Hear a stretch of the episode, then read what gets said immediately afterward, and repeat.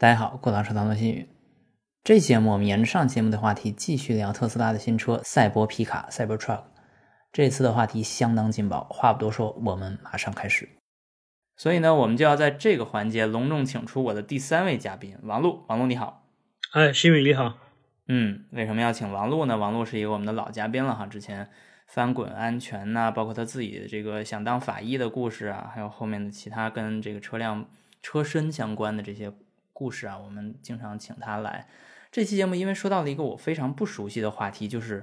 车身结构、不锈钢啊，无论是管它叫外骨骼，还是管它叫承载式车身，这种东西我说了没什么权威性。所以呢，这期节目我是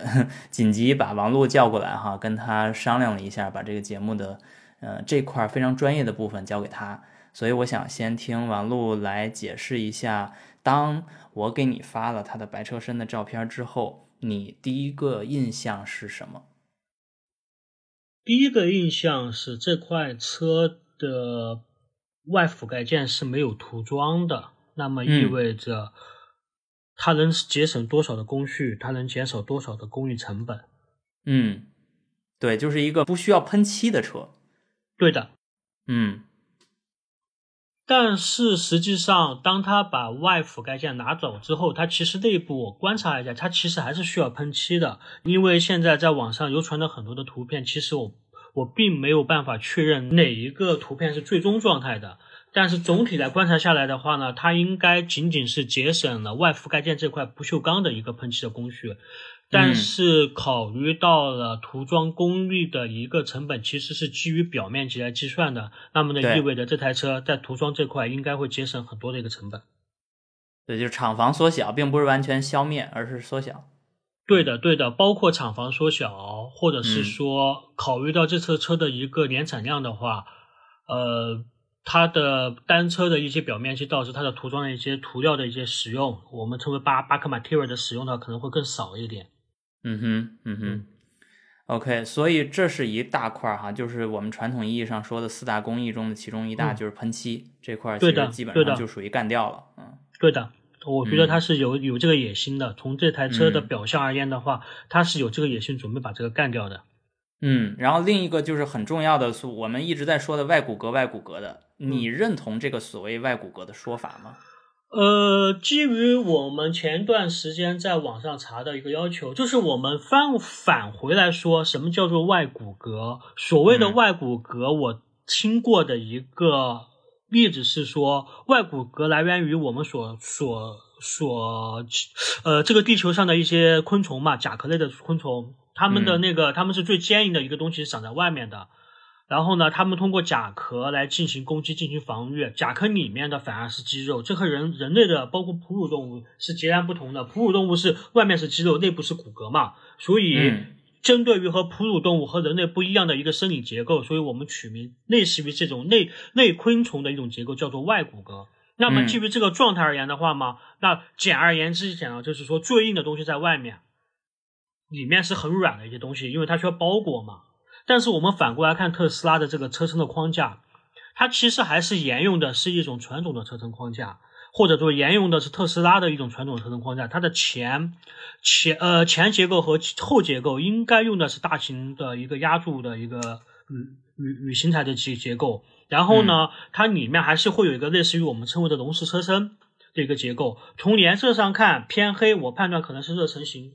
件，但是也有可能不是，这个需要后期有谁，我们如果有更更好的一手的资料，我们可以可以去那个进行更正。但是基于现在来的最新的一个照片而言的话，我我简单判断它可能是热成型的一个零件。那么基于热成型的零件，它大概是在一千五百兆帕左右。然后呢，基于外边的它外外覆盖件，我们称之为是不锈钢的话，那么它的抗拉三零 X 的一个广泛的一个机械性能大概是三百到一千零五十兆帕。如果这么而言看的话，它其实即便它用了一点八的一个不锈钢板，即便它的不锈钢板是防弹的，但是它依然达不到它内部的一个笼式车身的一个强度的一个要求。那么称为它是个外骨骼，这个我觉得可能是不符合我之前的或者是说是广泛的针对于甲壳虫的这个状态的一个定义吧。对对对，这个事儿是很有意思的，因为他一直在强调，就伊隆马斯克本人在发布会上一直在强调，外骨骼是最精干的，是最省料的。We moved the mass to the outside. We created an exoskeleton. So normally, the way that a truck is designed, you have a body on frame, you have a bed on frame, and the, the, the body and the bed don't do anything useful. They're, they're carried like cargo, like a sack of potatoes. It, it was the way that aircraft used to be designed, the, when they had biplanes, basically. The,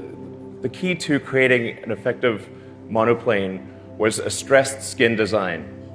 You, you move the stress to the outside skin.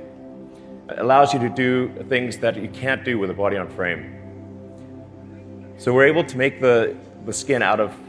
uh, thick, ultra hard stainless steel. It's really hard. 这件事是非常让人混淆视听的哈。当时我去专门找了一个他的专利，就是他在美国呃把这个外骨骼所谓外骨骼的这个结构的专利啊、放上去了，这是二零二一年放上去的。然后现在我们录这个节目时候是二零二四年，但是它其实二零二三年发布的时候，这个专利已经在那儿晾了两年了。所以我其实刚开始没看到这个专利之前，我是被它这个外骨骼的话术迷惑了啊。但是后来看了这个专利之后呢，那那个专利写的还是比较明确的哈，就是它主要的功能就是那个车门自己，它那个外覆盖件承担了车门的重量，呃和它的强度。就比如说你要是没有这个结构的话。对于普通的这种钢板车来说，那你这个车门里边还有一个防撞梁，但是呢，它这个防撞梁给去掉了。但是你说整个车身它的抗扭，呃，什么抗拉这些东西，它的车门也是不会提供的。而且最关键的是，你如果把它类比成那个金属的小车，就是那种家里边摆的那种金属小车，你会觉得那是外骨骼。但是这个不是，因为它这块车门是后挂上去的，它。如果你没有这个车门，那它中间这块就是空的。而你在家里边小车那个那种东西，它是整个浑圆一体，它只是最后把那个车的车窗部分给掏空了，然后给你装上装上什么内饰那些东西，它还是非常不一样的。所以我认为他们所称为的外骨骼要看是去跟什么东西比。如果你拿着这个所谓的一个，或者说不能称为所谓一个不锈钢外板的一个车与普通的皮卡比的话，只是比外覆盖件的话，毫无疑问你强很多。对，这个是毋庸置疑的。你可能因为这种所这种结构、这种材料会导致你的内部的一些结构可能会做一些删减，或者说一些精化。我觉得马斯克说的 dead weight 或 whatever 应该是没有问题的。但是它就这个设计而言，它是否可以？就是套用它最终的最早的外骨骼的一个定义去套用这个东西，我觉得这个是有有待商榷的一个东西。OK，而且我们如果在真在汽车行业里找外骨骼，其实是可以找到的。比如说赛车那些真正用碳纤维单体壳做的，没有甚至没有车门或者车门非常小的，你就知道它那个强度，整个车门其实是承担强度的啊。但是你但凡有车门，它就不可能是纯粹的外骨骼。对，所以说，如果真的要说的话，到底我们谈论的是一个广义的外骨骼、狭义的外骨骼，还是只有这种结构出现之后的话，我们找不到一个好的名词去定义它，所以我们定义它为外外骨骼。但是这个外骨骼是否真的是我们认知中的这个外骨骼，能不能达到这个要求？我觉得这个还是需要后续的更多的资料、更多的一些。文献的东西我们还要再继续发掘的，但是基于现在我们我们能够在网上找到的有限的资料而言的话，我认为它这个是一个新兴的一个降成本的工艺，缩短了整个工艺的一个 cycle time。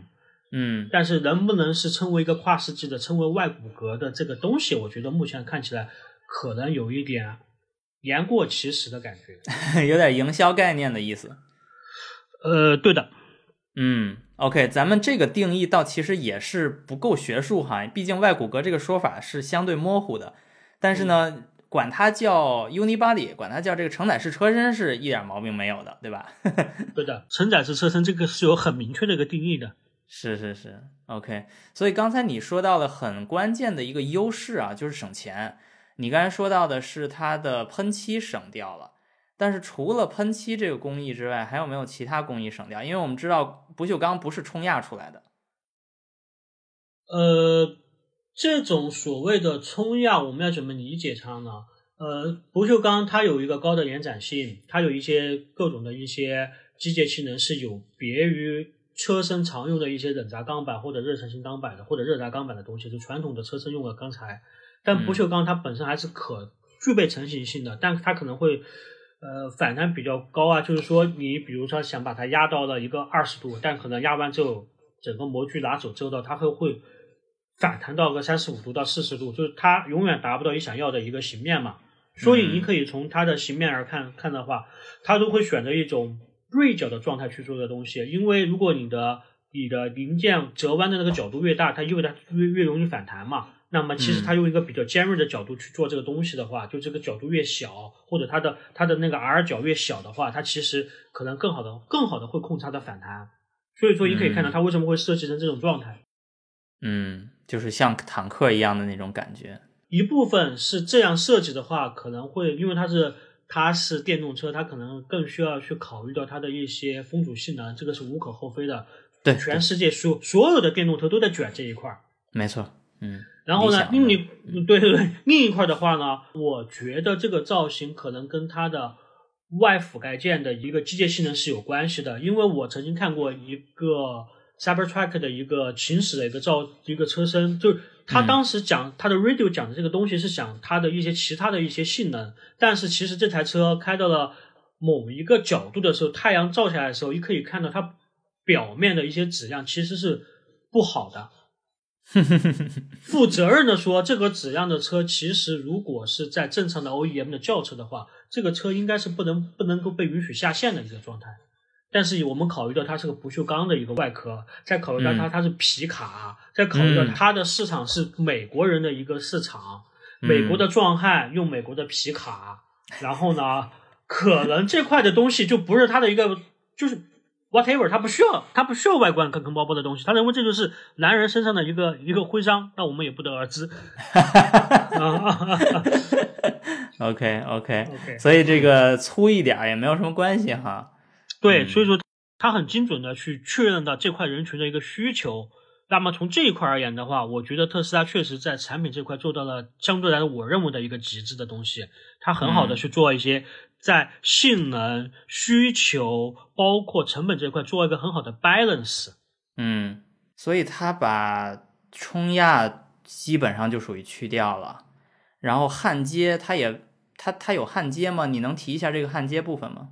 首先。不锈钢和钢材本体的焊接应该是不行的，用点焊是不行的。我们通常会用一些不保护气体焊去会进行焊接，但是涉及到了我们目前看的这个状态而言的话，它并没有用，并没有用我们认为的这个 Aqua Virgin 的情况下，那么可能会存在一个问题，那么就是它可能在部分的状态，它用的是一些焊点。我们也看到了，呃，新车发布会上面它放了一个白车身，在侧面的 B 柱的一个状态。就是 e f flat，就是那个密封面、直口面的一个状态的话，它的焊点相对来说比我们印象中的呃皮卡少，比一些传统的 SUV 和轿车会更少一点。焊点少。对对对，通过这块而言的话呢，那么其实焊点它这一块的工艺，我认为它其实也有省略，再加上它前面和后面的这个 mega casting 这块和它的车架都 A B C 度中间那个车架一个连接，我现在也不得而知。但是我也曾经看过，它在总装车间好像是把这样的零件装上去的，因为我看过一个照片，是在即将下线的一个车的照片的情况下，它的前后结构好像是铝的本身的结构，而不是有涂装结构。那么这样看起来的话，它也有可能是前后结构是在总装通过螺栓、螺钉、螺螺母的形式安装上去的话，如果基于这个状态而言的话，那么有一个可能性就是。它不仅仅是在冲压车间、涂装车间做了一些工艺优化，嗯，它在它的焊装车间同样做了很好的一个工艺优化。这个你能理解吗？你说优化的意思是省省事儿吗？呃，举个例子吧。正常来说的话，在在制造端的话，我们最常谈论的一件事情就是节拍 （cycle time）。你的 cycle time 越短，就意味着你这台车在线上停留的时间越短，就意味着用户可以更早拿到这台车，那就意味着其实呃，你在工厂这块的成本相对来说会比较低一点的。嗯，你能理解这台东西吗？这个当然是，嗯对，那么它所谓的优化，我所谓的优化就是说，它极大的优化了在工厂端的一些一些呃时间，意味着什么？意味着他人会更少，工装会更少，投入会更少，但他车卖的贵。是啊，他现在只卖十万美元以上的款式，非常贵。对，他车卖的贵。你刚才说这个又少，那个又少，我想确定一下，你有没有这种类似比较概念化的数字呢？就是这少那少，他能省多少钱？呃，涂装的话我没有办法，因为涂装确实是属于工厂的一个流程。其实，起码在我认知的一些车身，它没有办法很很好的归类到每台车的成本。但是如果以焊点为例的话，举个例子，正常的一个车的焊点，我说的是一个中型的或者大型的一个 SUV，或者是那种一级轿车的嗯话，它的焊点大概应该到五千到六千六六千个左右。嗯可能会少，可能会多，四千到六千吧。我们把范围稍微嗯说说说宽宽一下，我们也不要得罪友商，也不要得罪任何人。嗯那么一想想，正常来说的话，一个焊点，我只说这一个焊点的一个价值，不同的工厂、不同的因为 OEM 有不同的评估，但基本上是在一毛五到两毛之间，这是中国的价格。我认为美国的价格可能会更高一点，当然当然当然可能会更低，嗯我们不确定。我们以中国为例，一毛五到两毛钱。那你想想，如果我把四千个焊点减少到两千个，它会节省多少钱？两千个焊点乘以两毛钱嘛，也是嗯五百块钱。也就是说，这个车还没落地，它就开始省钱了，就比友商更省钱。嗯这光是我们说的一个过程的一个投入，那嗯你要焊两千个焊点和焊四千个焊点，你的工装投入是多少？啊，就是您得多买设备。嗯对对对，要满足一个节拍，比如说我一天要节拍 G GPH 是一百，或者是六十、七十，或者说我嗯。举个更简单的例子，我一天要生产三百台车，嗯，那我生产三百台车，这每台车只打两千个焊点，我生产其他的三百另外一个牌子的三百台车，我每台车要打四千个焊点，这其实时间是 double 的，对，不止 double，因为还要涉及到一些转台的状态、机器人的调试状态，每打几百个焊点，它需要去重新维护它的动力状态，整个状态看一看，它的时间会节省很多钱。举个例子嘛，你租一个工厂，你只用租半天，人家租一天，嗯，对啊，这个就很明确了吧？就我我租个库房，我这这个这玩意儿我就租的，我只用租半天，就是你你一件事儿都不干，你就这用这一天，你就要花这一天的这个天费。对呀、嗯那我我我产十十台车，我只用花五天，他产十台，车他要花十天，那这多的这五天的工厂的钱谁来给？这五天的工厂你得开工就意味着工人要吃喝拉撒，也要开空调，也要有也要有这个工厂必须要运转起来的，是，对吧？这什么都要有的，这电费、水费这些怎么算？这其实不要看小，其实还是蛮大的一个投入的。所以它又省了固定投入，也就是建设这些东西的投入，又省了运营这些这些基础设施的投入。那这么一算的话，这每辆车能省的钱应该是刚才你只说的那个焊点就能省几百，嗯那实际摊销到每辆车来说，应该能上成千上万吧？呃，我们有一个，这个应该是我个人的经验，我不能代表别的公司的经验啊。OK，嗯也不是我现有公司的经验，是我上家公司的一些经验，聊过的经验。嗯正常一台车的售价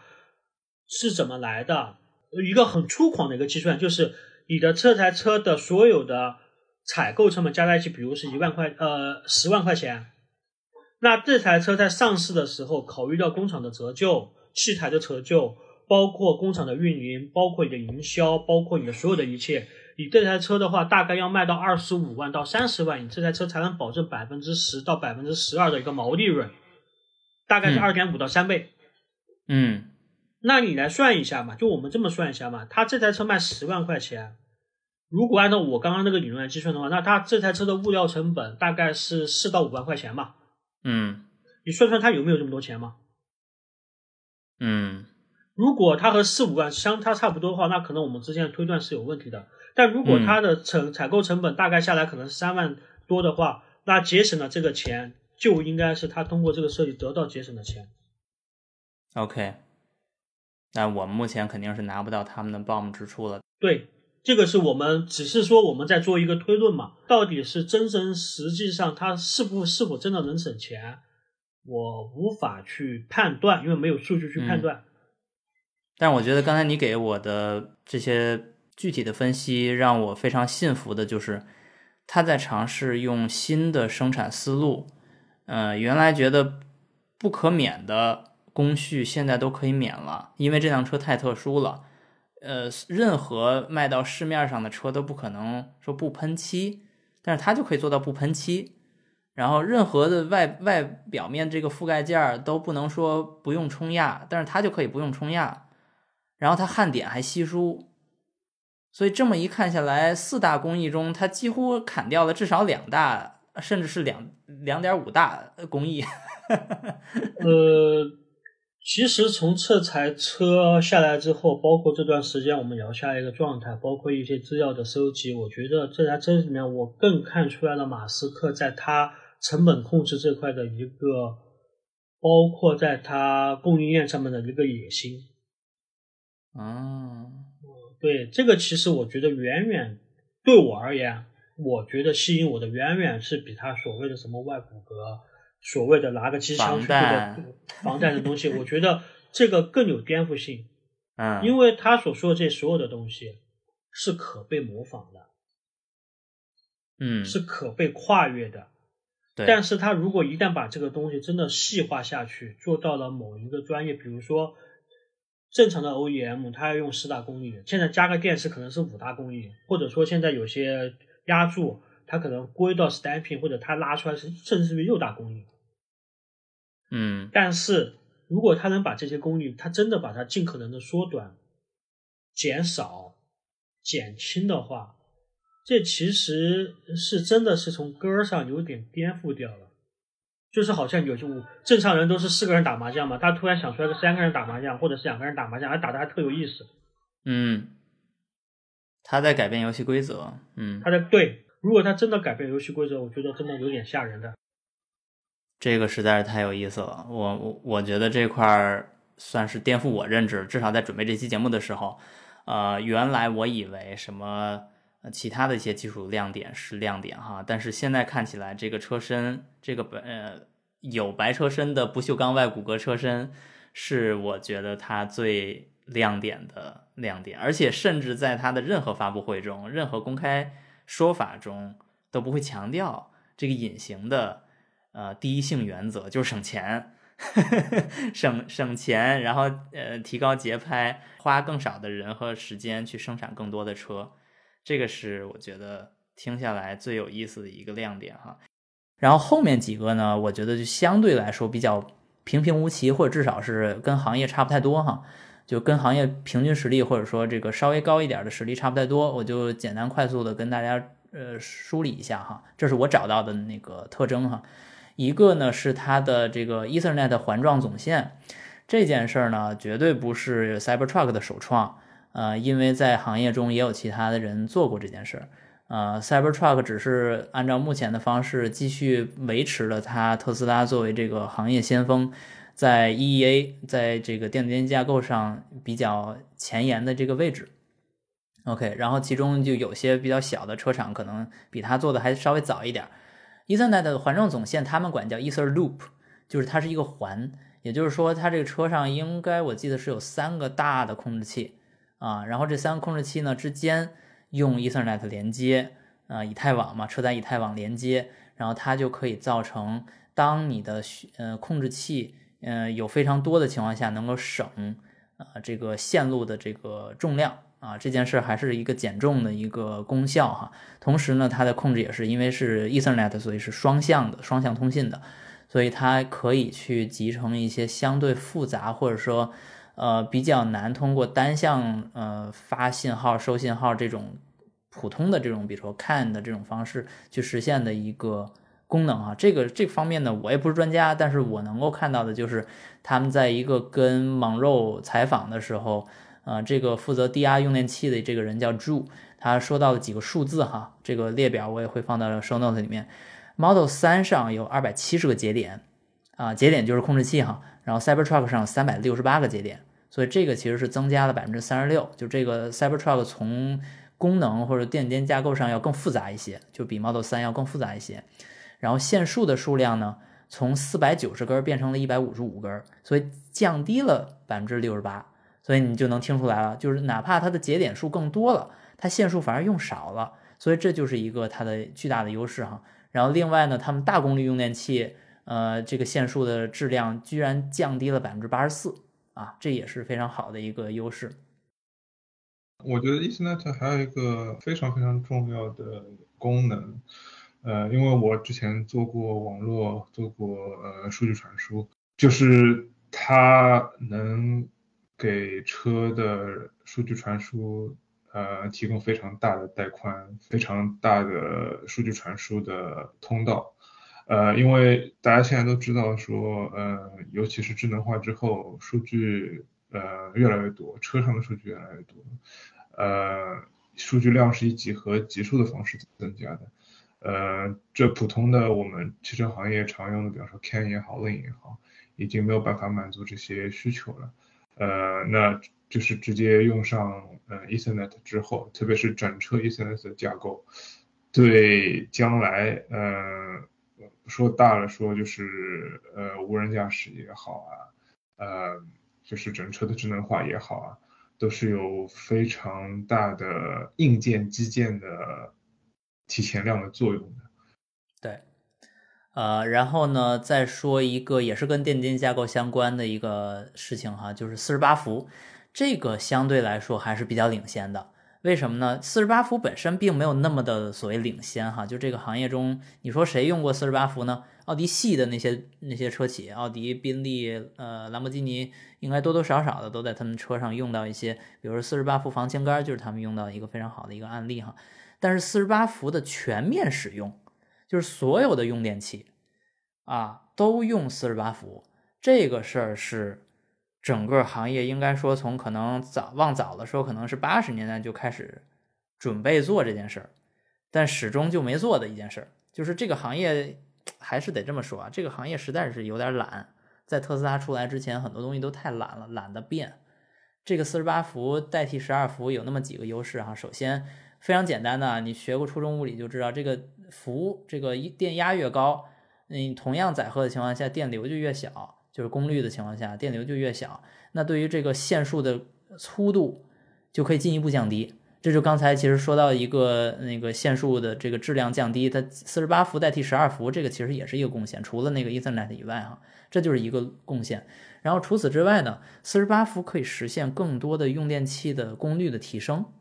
就这也是一个非常大的优势。所以它像现在用线控转向，这后面会提到，它用四十八伏就比用十二伏要更。呃，自由一些，它的功率就可以更大一些。尤其是你要考虑这个车可三点一吨吧，三点一吨多，那你这个转向的这个 load 就非常非常大，它的载荷就非常非常大。如果你还用十二伏的话，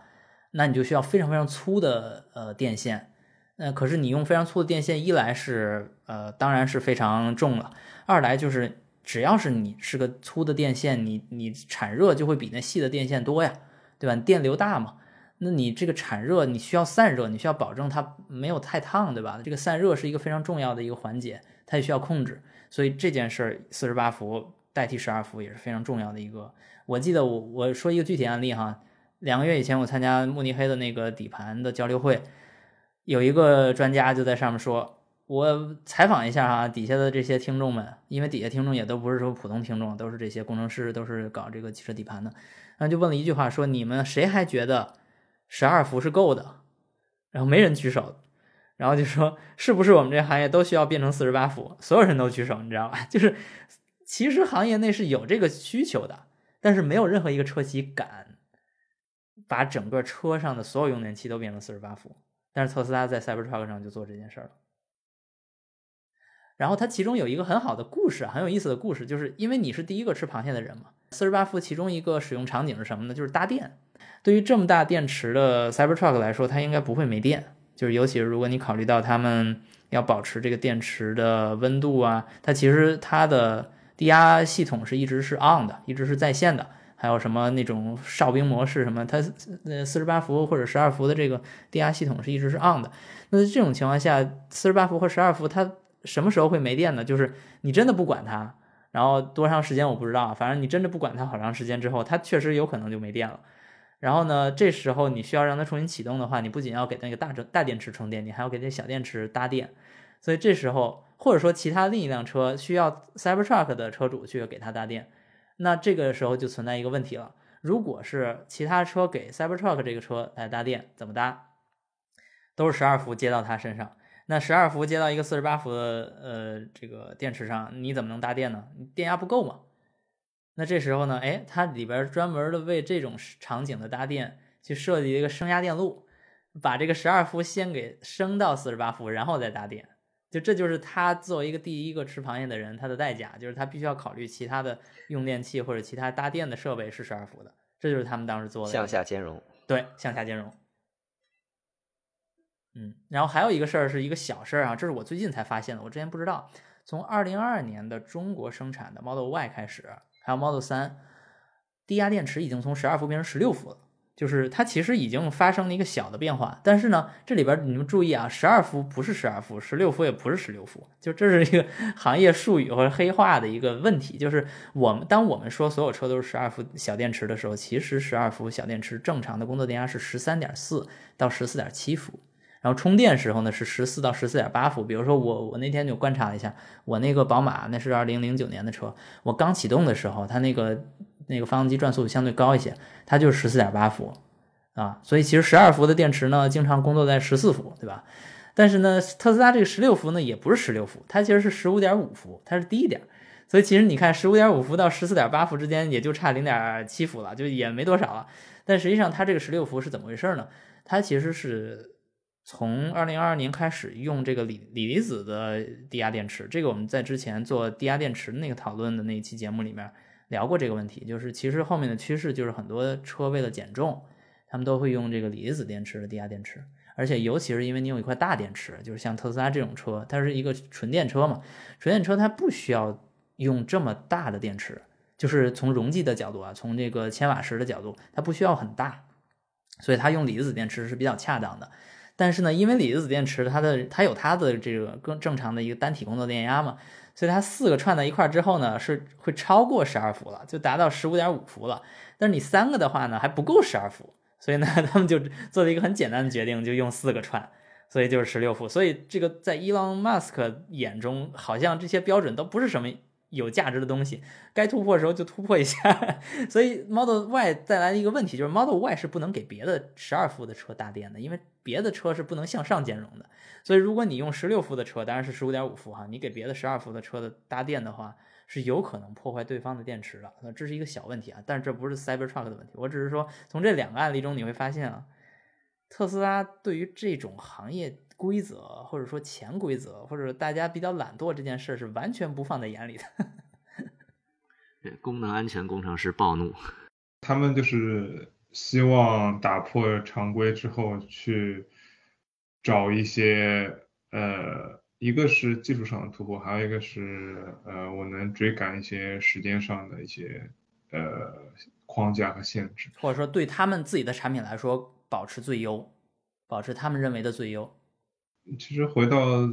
最根本的原因，就是这样能提升企业的效率，能提升企业的盈利的状况。对，OK，然后呢，就是几个我觉得啊，他们在保持原状或追赶行业的事情了，就是不是 Cybertruck 上的特点了。快速捋一下，一个是高度平台化的动力总成，这个怎么说呢？就是相信啊，关注 Cybertruck 的人多少都看过那个视频。就是他拿了一辆 Cybertruck，拖了一个保时捷911，一个绿色的保时捷911，然后在 Drag Strip，在那个零到四百米直线加速赛的那个车道上，拖着保时捷，居然比保时捷开的还快，这个特别有意思。那辆车其实就是刚才新一说的那个 Cyber Beast，就是它那个顶配的那个三电机的版本哈。其实那个视频是作假的，他们并没有把全貌展现出来。根据我很喜欢的一个美国 YouTuber Engineering Explain 的视频介绍，哈，视频中冲线的那一瞬间其实是八分之一英里，也就是一半儿。他们根据每一帧的行驶速度推算，还根据这个赛道的 Google Map 上地图上找到那个白色油漆线的位置，测量加速赛道到这个位置的长度，都能印证啊。保时捷只是在八分之一英里处慢于特斯拉拖着911那个车。当然了，这并不是说 Cybertruck 慢哈。事实上，根据另一个美国媒体人 Jason Camisa 的测试，Cybertruck 的顶配 CyberBeast 的四分之一英里加速成绩是十一点五秒，比基配的911的十一秒快零点五秒了。只不过伊朗选择了一个更拽的方式来欺骗大众，骗大家 Cybertruck 强的离谱。所以这件事儿我们得公正的说一下，然后问一下，那这个 Cybertruck 一共有几个版本呢？就仨版本，一个叫单电机，就是后轴一个电机；一个是双电机，就是前后轴各一个电机；然后还有个三电机，就是前轴一个电机，后轴两个电机。那你觉得 Cybertruck 会不会单独设计一套新的动力总成呢？没有。也就是说，这辆车在外形设计上非常突破，用不锈钢这件事儿非常突破，但是它在 powertrain 在动力总成这块呢，其实是保持原状的。在那个 Monroe 采访他们的视频里面呢，他们其实也介绍了，就是这个电机啊，这三个版本的电机其实都是共用的其他已有的特斯拉的车的电机啊，只不过因为它是用第一次用八百伏了，这个后面也会说到，所以它的功率稍微有所提升，但是提升的也不多。然后拖拽能力呢，当然是因为你的功率不如果不够大的话，那你拖拽能力肯定是差一些。但是我们现在说的一一万一千磅这个事儿呢，是在双电机和三电机都能做到的。就是，也就是说，它不是 power limited，它其实是这个 structural，呃，force bearing limited，就是这个车的受力结构的问题了。OK，所以在双电机上，它用的是前交流异步和后永磁同步；然后在三电机上，它前反而用的是永磁同步，后两个交流异步。啊，为什么我不知道？但是他们就是这么做的。这就是他们的这个动力总成的问题，然后而且你要知道，因为它是一个三吨的车，而且它平时不需要开太快，所以它极速其实是比 Model 3是要低的，它的最大速度是二百零九公里每小时。但是呢，因为它的速比变大，所以它拖拽能力更强，所以它这个车的取向更多的是速度极速没有那么高，但是它的拖拽能力变强。然后在网上可以查到 Model 3和 Model Y 的速比呢是九比一，就它这个十五比一是比那个九比一要大得多。所以它相当于它有一个低速档，就是如果你是开一个这个自动挡或手动挡的皮卡的话，你会知道它的那个低速档一般就是用拖拽档，一般都是二档起步，一般是这样做的。所以这辆车基本上也延续了这个主题。OK，然后呢，除了这个高度平台化的动力系统以外呢，就是呃这辆车的外放电。外放电其实我在准备这期节目的时候发现啊，这个行业实在是比特斯拉先进的车太多了。比亚迪的入门电动车就已经可以外放二点二千瓦的电了，然后比亚迪的高端电动车，比如说汉唐、腾势 D 九、仰望 U 八都能做六千瓦的外放电。然后特斯拉这个系列呢，无论是 Model S 还是 Model 三，到现在为止还都不能外放电的。然后 Cybertruck 是第一个可以外放电的，但是他们做到十一点五千瓦，当然也是比较离谱啊，因为其他人都不会做的这么大。但是这个这个场景呢，我就想听那个新意介绍一下了。听说在用皮卡的社区环境中，美国人对外放电这件事儿是有是有避险避灾能力的要求的，是不是？呃，也也不是特别要求吧，但是会有一些，比如说你野营的时候，他需要点个火做个饭，嗯，但是那个景区可能不能生真正的火，嗯，他会带个电炉子，然后电炉子怎么办呢？插车里，然后把车打着了，用车给炉子供电，或者用车带灯，或者说你像有一些工地施工场景，他实在是找不着电了，他就把那个有一些小的那种切割机什么的插插皮卡上，让皮卡带一下。别切错了，把皮卡给切了。对，那个 F 幺五零 Lightning 就是那个宣传视频，我一看，我说那个那个皮卡，他还拿那个皮卡的斗当他的那个固定的那个板，然后在那切嘛，拿那电锯直接在那接着皮卡在那切。我就说你别切，把那斗给切坏了。那个属于心太大了。一般情况下，我见过的玩法都是单独放一个桌子，然后拉根线捅皮卡上，嗯，然后皮卡在在外面怠速，然后他在那边切。嗯，我觉得这个可能更多的是福特做的一个。Marketing 的一个策略或者一个呃 marketing 的一个宣传方式，呃，正常的我觉得，呃，就说夸张一点，南部哪天飓风来了，把房子都掀了，你还指望着说用 Lightning 去去去养着你养家糊口过三天？那个那个有点过分了，但是但使用场景里确实包括了，比如说你去野外真的是找不着电的情况下，你急了拿车供一下是可以的，但不能说这是一个每天的使用场景。嗯嗯，对，跟国内的还挺像吧，就是你去露营啊啥，稍微拿个电弄一弄。然后对，当个当个店员。比亚迪那广告上是可以打麻将嘛？嗯，这都这都有一点这个宣发的意思，但是就别当真吧。对，就是这个不是它真正创新的地方。然后还有一个是刚才我说到，就是八百伏，八百伏这件事儿现在真的已经不是个新鲜玩意儿了。这件事儿在其他车企上真的用处非常多。比如说吧，呃，行业先锋是保时捷 Taycan，那辆车它是一个。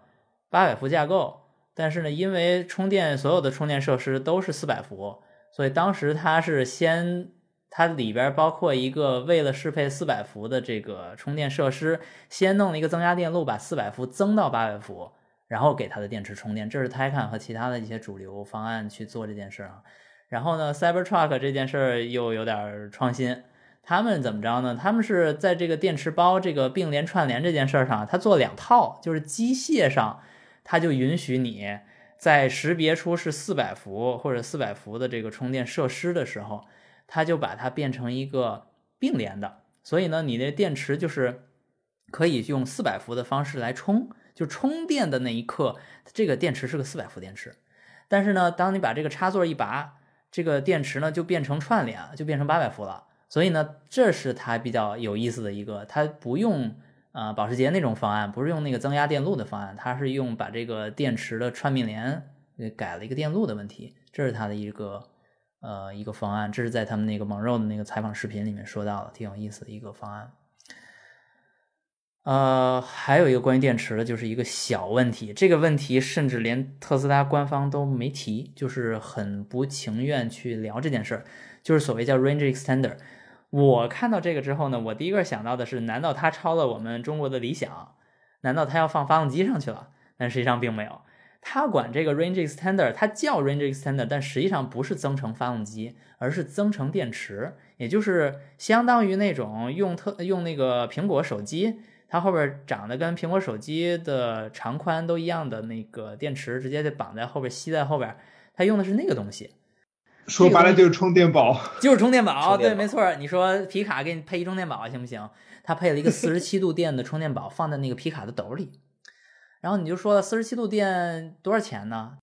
一个不错的一个网站哈，通过分析 HTML 语言分析出来的，它是一万六千美元。它都没在官网上直接把这个数公布出来，他是在那个分析这个网站的那个网页的 HTML 语言里面找到的这个数字，一万六千美元。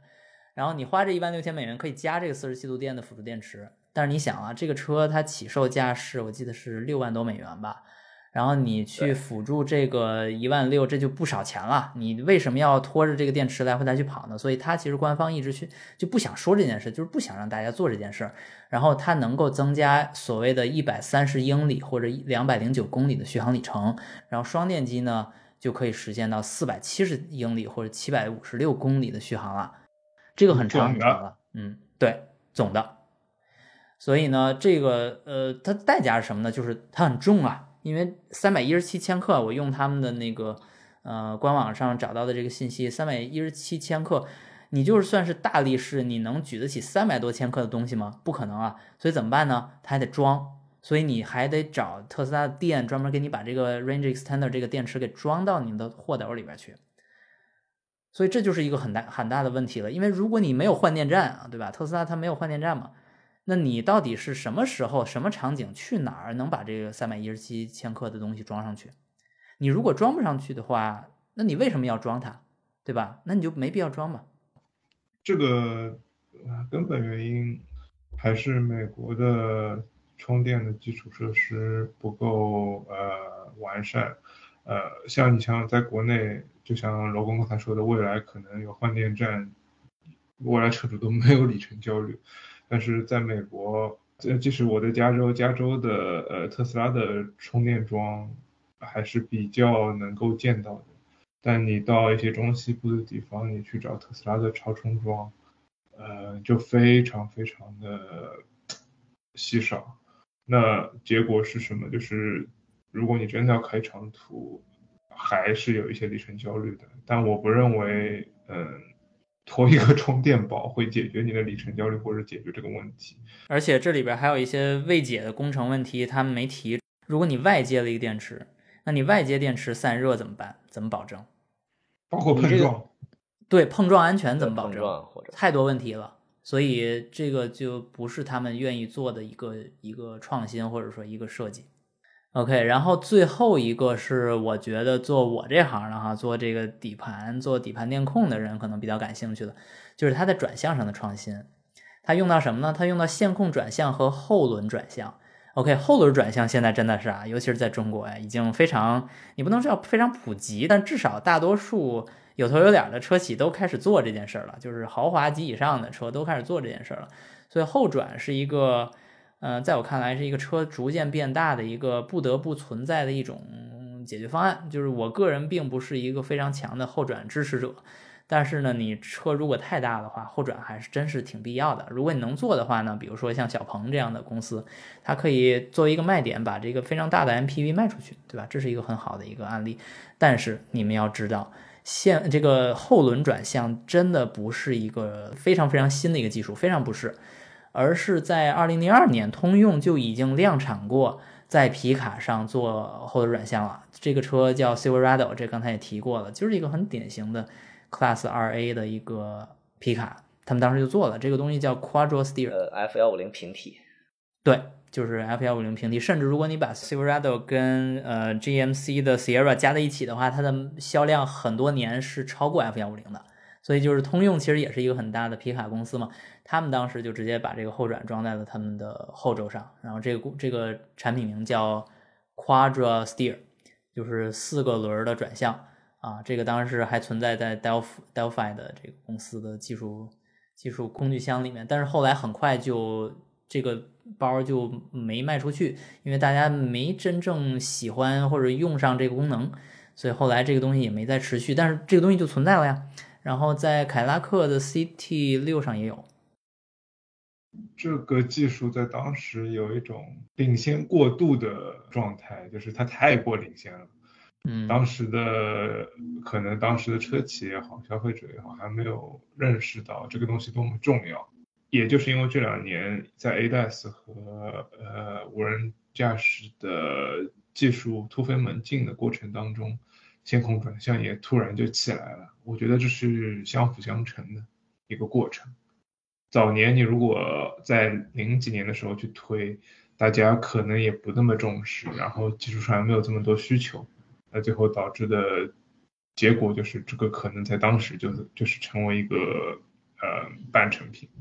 对，而且我觉得用途并不一样嘛，就是刚才其实我说的是那个后轮转向嘛，然后其实另一个刚才老鹰也说了，就是线控转向。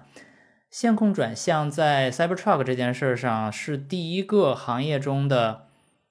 用线控转向，但同时又不用转向柱的案例，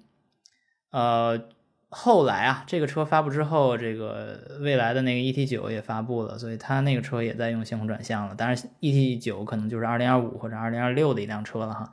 嗯，但是无论怎么样吧，就是这个线控转向现在真的因为 ADAS 和因为自动驾驶开始逐渐成熟和普及开来，然后在 Cybertruck 上也存在。而且 Cybertruck 上，我是第一次看到一辆量产车真的把这个功能用到了日常驾驶上。怎么说呢？线控转向除了是没有那根柱以外，除了没这个机械结构以外，它还有一个巨大优势，就是因为没有这个机械直连的一个结构，所以它的转向比是一个数字了，就变成一个你可以调的数字了。而这个转向比可以调，它的魅力在哪儿呢？就在于。你的方向盘可以设计成异形的，就是方形的，或者说就是不圆的形状。然后这时候你会发现，那个真正异形的起点，就是比如说 F 一，对吧？或者那种一些赛车哈，它用方的，它们的特点是转向比是非常的小，就是说你可以做一个非常快的一百八十度的转向，你这车就掉头了。这就是。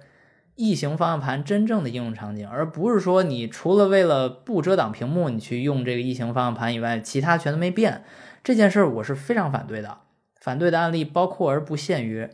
特斯拉阿维塔幺二、智己 L 七这些产品都有问题，因为你交叉手的时候你是没法控制的，这个方向盘是非常难用的。你不能因为不遮挡屏幕，你就直接用了一个异形，就就好像大家突然会用异形方向盘开车一样，不会的。你必须要解决的问题是真正让大家无难度的使用这种方向盘，而一个无难度使用这种异形方向盘的前提就是可变转向比，你就是要把需要交叉手的场景彻底给规避掉。而这个场景如何去规避掉呢？就要用线控转向。而特斯拉 Cybertruck 终于用到了这，我就觉得很开心。这件事当然它也不是第一个了，但是呢，它是第一个真正把转向柱取消的。这件事其实还是很大胆的哈。对于功能安全，对于车的这个合规要求的实现，这个是一个非常大的难度。而且我本人我是没经历过这个的，所以我现在说难度，我只是说有一个比较虚幻的概念，告诉你这个东西很难。但是等我两年以后，我做了这个这个项目，我可能有更亲亲身的体会来告诉大家有多难吧。可能也给听众普及一下，线控转向是什么一个概念？就是我把这中间的连接机构全部去掉了，呃，车轮的转向我通过一个电机来实现，就是电机转，然后车轮跟着转。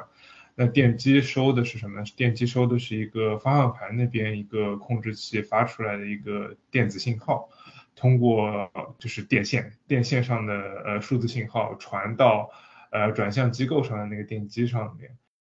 中间就全是电信号了。那电信号连通过一个线连接，就是所谓的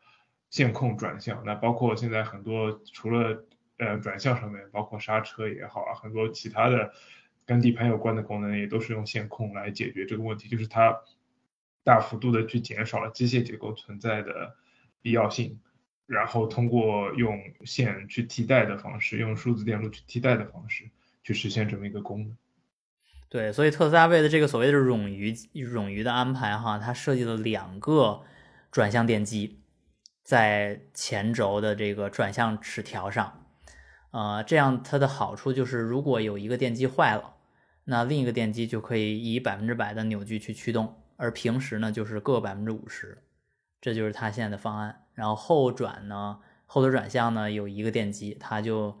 他自己就没有这个冗余了，但是其实后转就是第一波线控转向，或者说现代意义上新的第一波的线控转向。然后现在他这个车上为了转向呢，有三个电机，呵 呵而且他公开说过，他跟供应商联合研发这个新的这个转向齿条。OK，上面呢说的就是所有我能想到的，呃，跟这辆车的技术亮点相关的一些话题哈。我觉得总的来讲呢。呃，亮点其实还是那个车身，车身的这种特殊的生产方式，呃，以及对整个这个成本结构的改进、改造或者说优化，呃，是在我心中最核心的亮点。然后此外呢，就是其他的那些技术亮点，比如说以太网啊、什么锂电池啊、动力总成啊、八百伏啊这些东西呢，更像是一种渐进式创新，或者甚至是一个追赶行业。呃，目前一个常常规的状态的一种状态，但是我们总结来看哈，特斯拉一直是一些领域的技术先锋，它不会做全面的技术领先，就是它在很多地方，尤其是现在中国新势力出来之后，或者中国电动车出来之后，在有些方面，比如说内饰的简洁度来说，就有点过于寒酸了哈，就是有些对比来说，这辆车或者说这个品牌。不都是那个最优秀的，但是呢，我总觉得越看特斯拉，越觉得它的第一性原理一直体现在省钱和赚钱。也就是说，有一个说法哈，我现在反而是越来越同意，就是特斯拉出来，它其实不是为了颠覆汽车界而出生的，而是为了给 SpaceX 赚钱而出生的，它是 SpaceX 的赚钱机器。那赚钱机器为什么就不能把原来有的东西拿掉呢？就比如说转向灯拨杆儿，就给你拿掉了，所以它少给你点零件，它就是赚钱赚的更多呀。所以从这个角度讲，它这个第一性原理用的是非常到位的。王璐，要不你给我们介绍一下你心目中怎么看这个车？我认为这是一台优秀的且非常善于寻找使用团队的一台车。他非常非常的精准的切入了他的车型的选择。他为什么选择皮卡？他为什么不选择轿车？嗯，这他为什么会卖这么贵？文化加成实在是太多了。他会，他认为他是 Cyber Truck，就是赛博时代的第一辆长得科幻的车。当然，我们信息相对来说比较少，但是基于有限的信息，我们分出来一些可能的结果的话。它是为了节省它的成本，它的一些工艺的成本，甚至节省一些材料成本的情况下，造出来一个那么贵的车，卖给了一个特别棒的一个市场的特别棒的一个人群。即便这个车有很多很多在别的车企里面不能接受的缺点，举个例子是外覆盖呃外观的一些缺陷，但是。依然他敢卖这么贵，依然有那么多人去买这个车，这个车不失为一个好的产品。太是了，是呀，太是了。你你看那个 Lotus，咱们就举一个反例哈，Lotus Electra 那个 SUV，那辆车的销量是很低很低的，但是那辆车销量低，大家都是有预期的，包括 Lotus 自己肯定是有预期的，因为那么贵的车，在英国定价是十万英镑，在中国定价也得是个七八十万人民币吧，或者更贵，因为它可能把那个最低配的。给砍掉了，可能就八九十万人民币这个价格，它是不应该卖的多的，就按理说不应该卖的很多。所以这个非常像 Halo 车的这个 Cybertruck 出来的时候，我的第一感受是，他在卖 Halo 的车，在卖 Halo car 这个事儿是一个非常不可思议的，因为特斯拉一直在强调赚钱嘛。如果 Halo 车通常都是情怀，甚至是赔钱，对吧？就是比如说布加迪，比如说辉腾。对吧？这种我们传统意义上的 Halo 车都是亏钱的，包括本田 NSX 和日产 GTR 这种车出来就是没打算赚钱，就打算卖个情怀，拔高一下品牌力，对吧？一般都是这样嘛。所以刚才王璐那么一分析，感觉他居然在 Cybertruck 上宰人宰的最狠。他选择他为什么选择皮卡这个事情其实是很有意思的，就是我我我记得我刚刚说。从工程的角度而言，它可能不是个完美的车，因为它它可能过不了很多很多非法规的 rating 的一些要求，比如说 N A Cup，甚至说在国内它都不能上市的原因是因为它过不了行人保护。但是它依然敢卖这么贵，但依然还有人为它买单。它不是一个优秀的工业产品，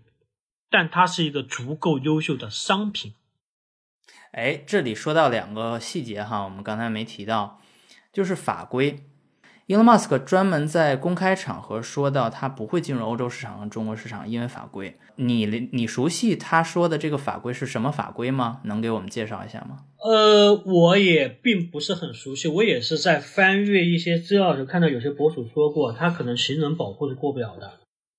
哎，新意，你能介绍一下吗？你你了解不了解美国的行人保护这个法规有吗？实际上没有。他现在美国对行人保护的法规是还在公示阶段，最近一次更新是二三年五月份，他说我要推一个这个，然后让各个车厂和公众给评论，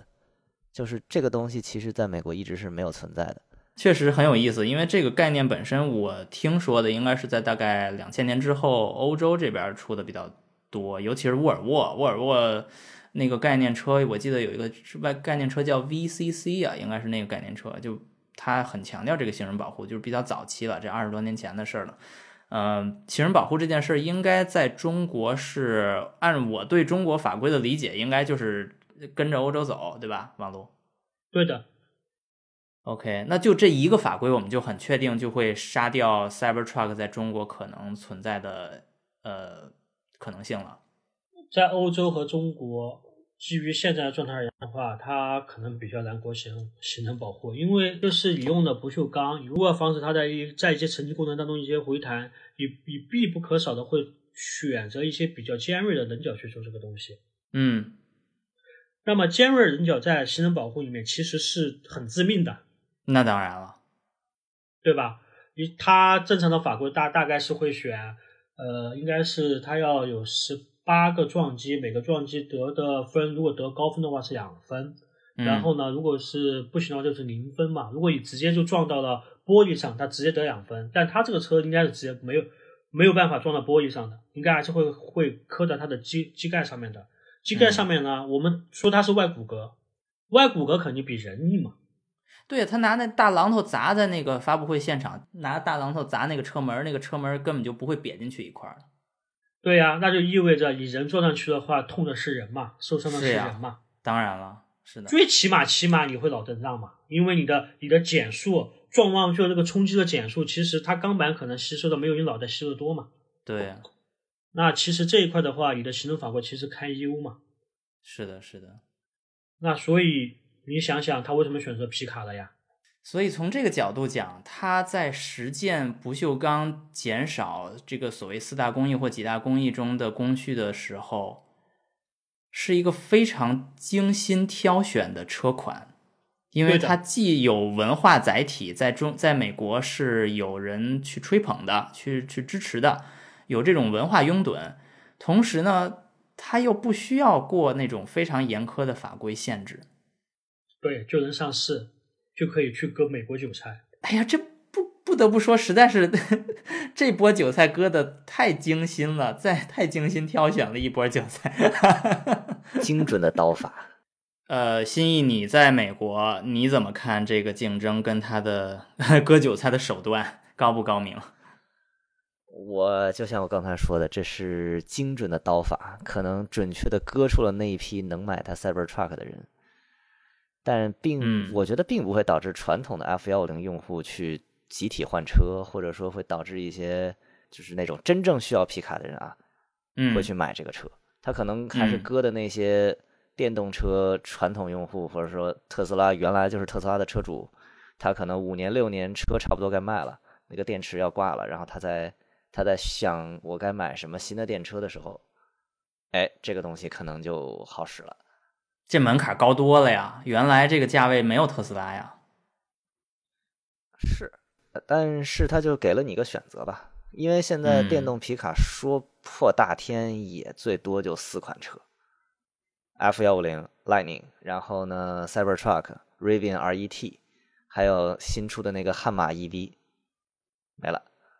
嗯，当然，二零二四年或者二五年可能还会有更多的新的，但是一般没见到实车的话，大家也不敢买。其实去年有一个很大的新闻，我们这个节目是想聊，但是，嗯，一直没凑出机会聊，就是美国的这个大罢工的问题，就是汽车产业大罢工的问题。因为美国的汽车工会是美国三大的工会，它不是全美所有汽车行业的人的工会，它只是美国三大，就是通用、福特跟克莱斯勒或者叫 Stellantis 这些公司里边的劳工，就是那些操作工人哈，就是或者叫工厂工人。不涉及到工程师，呃，也不涉及到任何三大之外的车企，也不涉及到重卡公司，对吧？应该也没有。所以我想问问你，你怎么看这件事儿？跟这个 Cybertruck 你觉得有联系吗？因为刚才毕竟我们说了很多工厂都直接就不用了嘛。我个人觉得联系不是特别大，但是我估计马斯克肯定是看到了这个罢工对他对可能带来的影响。他肯定也是想说，我这边顶层设计或者系统设计上，我就要防止这种动不动给我停产的事情发生。嗯，尽量少的使用工人。对你尽量少的使用工人，或者尽量节约成本，让你这个车更快的造出来，或者说我尽量不在这个工人身上花很多钱，因为咱们肯定都知道，美国的这个工人人工很贵。是的，相比于其他国家来说，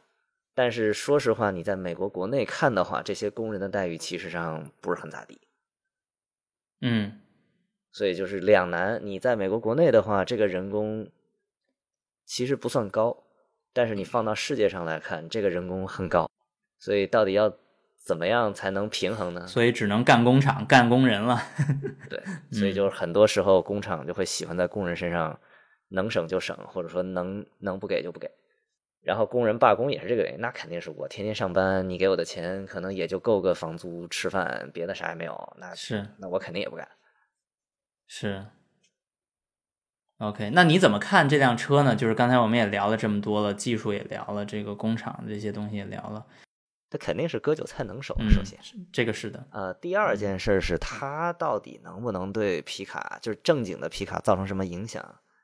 我觉得还是要等个一年再看。我现在不敢随便下结论。它这个车，我第一感觉就是啊，很大，很好看，很炫酷。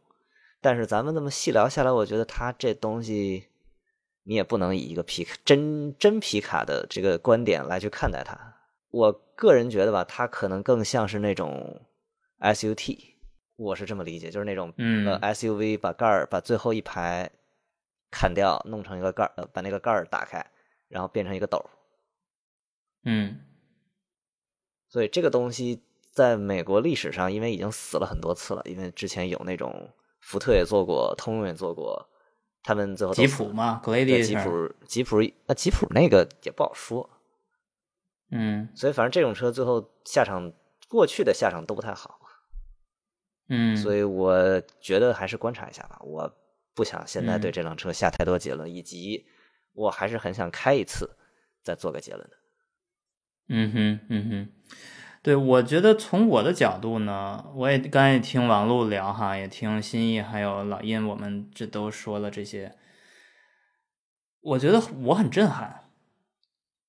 就如果说第一次震撼是因为它的那个外骨骼概念，因为让我觉得有点突破一个常规造车的方案哈，如果是那样的话，这是我的第一次震撼。第二次专门找王璐把这件事确定了，然后从方向从一个极致性能，因为它毕竟扭转刚度很高，然后拖拽能力也不差，完全转变成了割韭菜能手。我对这辆车的态度就完全变了，就是但是也完全不缺少震撼哈，完全不缺少震撼，反而是从一个新的角度重新认识了我们一直在提的一个所谓叫第一性原理。就是伊隆马斯克的最大特点，而这个特点呢，又是如此巧妙的用在了割韭菜身上，就甚至让我一度认为一个 Hello Car 的车反而是一个割韭菜的标兵，因为这件事儿做多少次了都没做出来，无数个超跑公司已经印证了，如果他们只是独立存在的一个超跑公司，他的情怀是不值钱的，他们公司都是要卖楼的。可以参考迈凯伦。如果你只是在真的卖情怀、卖 Hello Car，而没有其他的更大型的车企去依傍、去 这个转移支付的话，你是没法活的。但是现在反过来看，Cybertruck 这一步走的是很妙的。无论是他精准的选择了场市场，精准的选择的人群，然后精准的。定位了这个人群喜欢的造型和他背后想省钱的手段，就是把这些东西配合起来，其实也是非常高明的，需要非常多的人思考，甚至包括一个呃优秀的设计师，所有的这些事都融会贯通，在一个在普通车企里边连表面质量都很难过关的车，能够最后给它搞出来还能上市了。然后除此之外呢，我们还看到了一些新技术的使用。什么以太网啊、四十八伏啊、线控转向啊、八百伏架构啊这些东西，也就是说，一个试验型的割韭菜神器，把现在所有特斯拉想做的这种技术革新，嗯，都融会贯通放进了一个试验体中，所以最后又能割韭菜呢，又能做实验。我们不是一直在说吗？它的自动驾驶 Autopilot 不就是在用？呃，小白用户割韭菜去做实验吗？但事实上它也是这么做的，但大家也乐此不疲，对不对？所以我觉得这就是又一个更高明的新的，呃，拿用户当小白鼠割韭菜的一个案例了哈。我觉得这就是我对这辆车的定义，我不知道二位认不认同？我认同，我觉得这个是马斯克把他的第一性原理用的淋漓尽致的一台车。因为按照刚刚新一刚刚说的，在美国有一些就是说功能之间的一些矛盾嘛，嗯，那么如果按照他介绍的第一性原理的话，怎么解决这个矛盾？干掉工人嘛？怎么干掉工人？嗯，让工人更可能的少嘛？然后嘛，怎么干掉工人？那我们就把它的生产线缩短，尽可能的少用工人。嗯，因为要你想干掉工人，要么就是百分之百的全自动化，对吧？那投入特别大，要么就是让工人少嘛。那么搞一个短短生产线的一台车，但是短生产线的一台车呢，这里面一些特性又不能满足你去在整个 global 市场去卖，那我就不卖格罗伯市场了，我不要想办法去满足你们，我就不卖给你们了。那我就选择一个，呃，在美国市场有人们在美国找到一台车，我不用买这么多法规的一台车，那么精准的又找到一个可能去用拥有一些产品信仰的一些种群，用个皮卡去这么搞。我觉得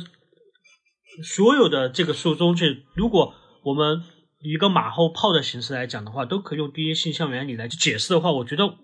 好像是逻辑上是可以说通的。我觉得也是，这其实是确实像你说的马后炮的分析。因为四年，如果我们有这种胆识，在他第一次发布的时候，二零一九年，我们就去做这个判断，那我们也第一性原理了。但是我们很难做这个结论。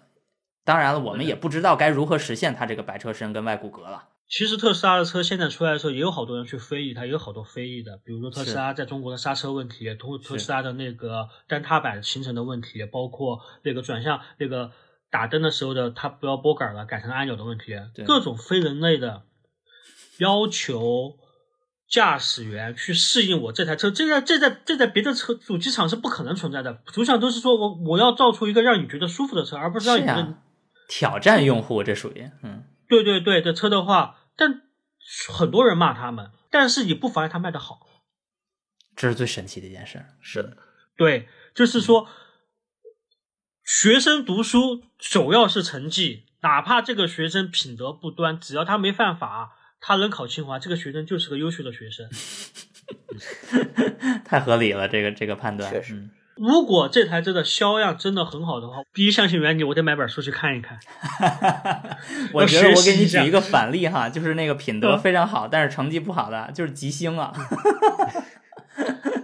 要啥有啥，说操控有操控，要设计品味有设计品味，然后还特环保，对吧？在在欧洲非常政治正确。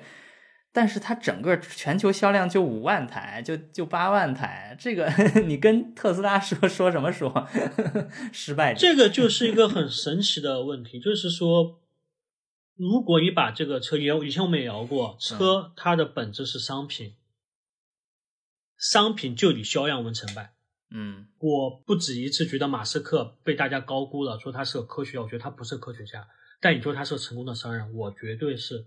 双手赞成。是的，我觉得从一定程度上，有些他的思考方式是被夸张的。就比如说，哎，我能不能做一个像风火轮一样的小车变成一个大车呢？这种说法在 Cybertruck 的理念中被广泛传播。这个理念，我真的觉得不是他真正想要的理念，或者说不是他最终实现这个这个车的方案的手段。如果这真是他的理念的话，那我觉得他实现也就是百分之三十。因为它一体式，它整个这个车的这个这个外骨骼基本上就是没实现，对吧？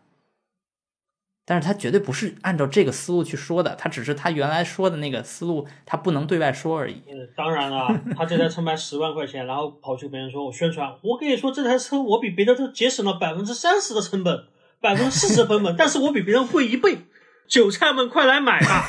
对，这不能是他的就是发布会的卖点。说出来，韭菜都 韭菜们快来买吧！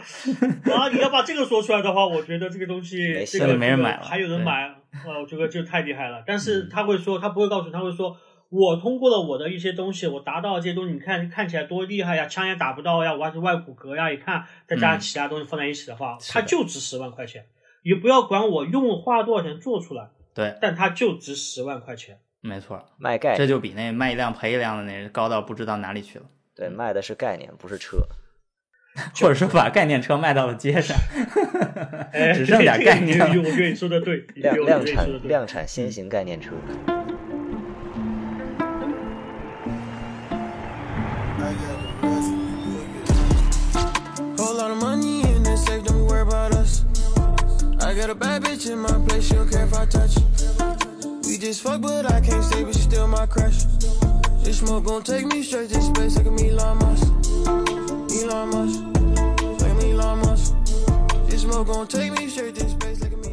OK，好了好了，非常感谢嘉宾们啊来参加本期节目。呃，本期节目其实聊内容非常多。呃，原本我其实就是计划把这期节目聊到这个深度哈。非常感谢，尤其是王璐的后来的加入，是真的把我想到的那些，甚至我想不到的内容都聊出来了。我也建议大家听完我这期节目之后呢，多看一看我的 show note 和网上公开的一些资料，白车身的造型啊，它那个焊点的稀疏程度啊，还有它的外骨骼到底专利是怎么写的呀？我觉得如果你们感兴趣的话，这些东西都是很有意思的，呃，第一手资料去看一看。然后再来点评我们现在在这儿下的结论合不合理，以及我非常期待一年后、两年后、三年后我们再去回头看，呃，到时候 Cybertruck 对这个美国皮卡界的影响，在美国的销量怎样，以及它实现的利润率是怎样的？我觉得这些东西都是可以后面有待观察的哈。感谢听众收听本期节目，我是罗新宇，我们下期节目再见。好，再见，再见。This smoke gon' take me straight to space like a Elon Musk. Elon Musk. Like Musk. This smoke gon' take me straight to space like a Elon Musk. Whole lot of money in the safe,